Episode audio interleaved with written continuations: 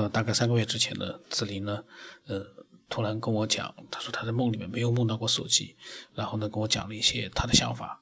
那么在上在四百五十一期里面呢，都有了介绍。然后呢，里面呢，他突然有一句话，我觉得很有意思。呃，他就说我们无法通过真实的眼睛看到梦的世界。这句话突然让我想到，我们虽然没有用真实的眼睛去看到梦里面的世界，可是梦里面的世界和我们用真实的眼睛去看一点区别都没有。可能梦里面的世界，我们看到的是更加真实的，甚至于是更加荒诞的，可能是我们真实生活里面无法想象的一些画面和事件。就是说，比我们在真实世界里面用真实的眼睛看，可能画面更加丰富。这是我们在清醒的时候想象不出来的。嗯，就像是电影一样，我们我们在梦境里面，我们没有使用我们的真实的肉眼。可是呢，我们看到了梦境里面的色彩斑斓的世界。这是我从他的话里面，我突然之间想到了很多。那么后来他跟我讲啊，他说不知道你有没有听说过前苏联的心灵控制实验？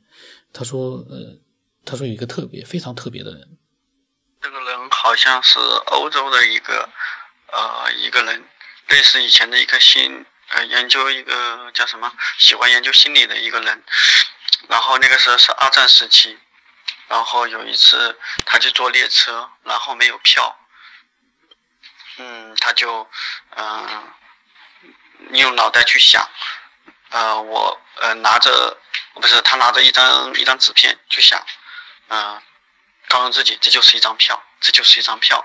他他也他也非常胆怯的等着那个列车员来验他的票，然后他不断的不不断的告诉呃告诉自己那就是一张票那就是一张票，然后呃那个列车员看到他的小纸片就让他过去了，这是呃他第一次控制控控制那个类似于控制别人的一个思想吧。如果哦自己如果自己控制自己的思想时的时候，是不可能达到让票以为别人也让别人以为这是票的一种境界。这肯定是一种超越了自己能力。啊，我觉得这个人很有意思。然后后来后来，因为他好像是犹太人吧，然后在德国的二战时期，他就被关进了那个呃集中营。呃，关键的集中营，他肯定不甘心了。嗯。然后他想逃出来，呃，想逃出来呢，又没有办法。然后他想起了他以前坐火车的那，呃，那那那个时候的一件事情。然后他就想，呃，如果他们现在都去一个地方集合多好。然后他不断的告诉，告诉自己，让所有的德国兵都到一个地方去集合。然后，嗯，他们。呃，过过了一段时间，他们那些德国兵果然都到一个地方地方去集合了，然后离他比较远，然后他就他他就想办法就出来了，出来了以后，他就碰碰到了那个苏联的苏联人，嗯，把他把他把他也抓起来了嘛，等于等于后来到了苏联以后，被那个苏联的那个呃一个最大的一个特务组织叫什么克。克克什么忘了，呃，然后，然后那个，然后在他他就到那个苏联去展示了他的这种能力，就等于是心灵控制能力。然后苏联就觉得，嗯，这是一个暗杀的利器。如果他能控制别人的灵魂，让别人死，嗯，那不就是，嗯，那那那个跟美国打，那不是实打实的就胜利了？你一个意念过去。别人就能死，对吧？啊，我觉得有意思的是，从苏联就开始了那个呃一直的研究，然后然后研究也很也有成果，嗯，确实能够达到控制人死亡的作用，但是距离啊，嗯，还有仪器啊，各方面的费用都非常非常的高，简直是让苏联觉得。无法继续进行实验了，后来他们就停止实验了。呃，我觉得有意思的是这个这个实验的这个人，他能够通过意念控制？这个意念该是一种什么什么能力，才能影响到别人的意念呢？那我们每个意念，嗯，用我刚刚的想法，应该是特殊的一个，呃，什么电磁组，它怎么能够影响这么多人的一个一一一个电磁波段呢？这这这真是太强大了！也是我假设，呃，波段能够呃相交的，呃，就是灵精神体与精神体的波段能相交的一种可能性。呃，另外一个想法，这个事例可以间接的佐证这一个。嗯，但是一般来说，这种情况很难达到。那要就是他的他他的精神能力意意念力真的非常的强，意念力非常强，意念力是一种什么力量呢？今天就是不是人每个人都能拥有这种力量？嗯，拥有这些这种力量有什么代价呢？嗯。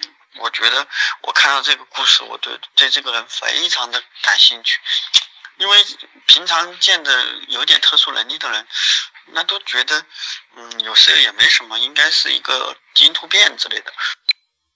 这家伙根本都不是突变的原因了，那根本是灵魂变异了，那那都不是普通的普通的肉体变异了，这其实精神体变异了，这个这个太稀奇了，我真的是。很少很少很少见过，嗯，很少见过这种事。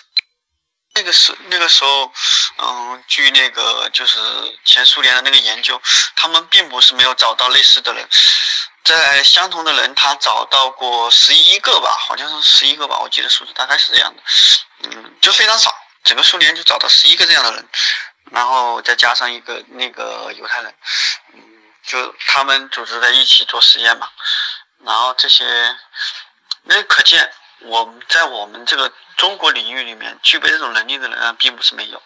嗯，我们基数这么大，十亿人，如果十亿人，嗯，苏联两亿人能找出十一个人来，那我们这边，嗯，找找出个嗯上百个都没什么大问题啊。但是并并不是每个人都知道怎么开启这种。能力或者是东西的，所以，嗯，事实上，国家也不会投入这样的资金去寻找或者是去挖掘这种人，嗯，不过我觉得是挺有意思的，嗯，说不定对大家开开开阔脑洞有帮助。今天就说这些吧。他说呢，希望大家有新的看法。呃，如果说你听了志玲讲的。这样神奇的这些事情的话呢，你有自己的看法，不管是什么看法，你都可以把它发过来。呃，我个人是觉得呢，我对一些就是呃流传在网络里面的各种各样的一些过去的或者现在的一些神奇的人和事呢，我我都觉得，呃，真实性的话呢，因为是神奇的嘛。大家都觉得是不是正常的一件事的话，我就觉得，呃，它的真和假是需要做一定的判定的。但是不妨碍我们把它当成是百分之百真实的，我们去做一个分析。因为它既然有可能是真实，我们把它做当成真实的一个事件、一个经历去做一个分析。但是呢，前提是你要明白自己，你是把它设定成是真实的，而不是它真的已经被百分之百肯定是真实的。这个是非常重要的一个前提，不然的话，网络上的信息大家都懂的，网络上的信息那多多狠啊，什么样的事都有的。可是里面真实的事情在哪里？还有一些假的，是哪些？这个大家每个人自己见仁见智吧。我的微信号码是 B 二五 S 我们爸不让成爸，微信名字是九天以后。如果你有自己的想法呢，随时可以发给我。那今天就到这里。